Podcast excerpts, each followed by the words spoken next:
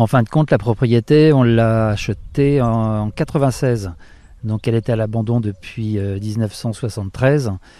Euh, donc il y avait juste deux, maisons en ruine et puis un, parc vallonné qui était totalement à l'abandon.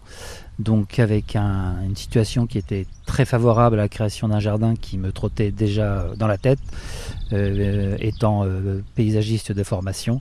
Donc ça a été l'achat principal, ça a été euh, le terrain et pas, et pas la maison. Le terrain qui est, qui est particulier, hein. tu as, un beau terrain qui est, qui est, qui est vallonné. J'imagine qu'en bas, euh, devant nous, il y, a, il y, a, un petit ruisseau, il y a quelque chose Oui, c'est ça, c'est-à-dire qu'on est dans la partie haute de, devant, devant la maison principale. Euh, donc on voit très très loin, on voit l'autre côté du vallon, mais en fin de compte, on voit absolument pas ce qu'il y a en bas du vallon. Et souvent, les gens sont surpris parce que euh, ils pensent que c'est tout petit. Et non, en fin de compte, il y a un grand vallon euh, qui descend après qui remonte. Et du coup, il y a beaucoup, beaucoup de surprises. Euh, quand, quand, on fait le cheminement. De l'endroit où nous sommes, alors on est, bien installé, il fait beau, on est sur, sur une table au début de ce jardin. De là où nous sommes, on voit une, une trouée dans les arbres qui amène jusqu'au jusqu'au Mont Blanc là-bas? Oui, on a la chance d'être en face du Mont Blanc, donc c'est le petit Mont Blanc, mais nous avons le Mont Blanc en face, en face de, de chez nous, oui. Euh, quand vous avez acheté cet endroit, il y avait déjà une idée d'en faire un, jardin comme ce qu'il est aujourd'hui? Oui, ça a été le, coup de cœur puisqu'on on, s'est arrêté ici un 11 novembre. Il pleuvait des trombes, donc on n'a même pas pu sortir de la, voiture.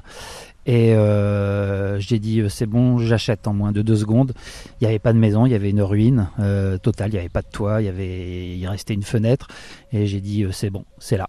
Aujourd'hui, c'est un, c'est un lieu qui est très très arboré. On va voir euh, évidemment cette semaine au cours de, nos rendez-vous euh, Jardin de Bretagne sur les France Bleues de Bretagne euh, ce que c'est devenu et quelles sont ces plantes que vous avez, que vous avez ici. Mais est-ce que votre œil de paysagiste au départ vous a dit ça va ressembler à, quelque chose comme ça?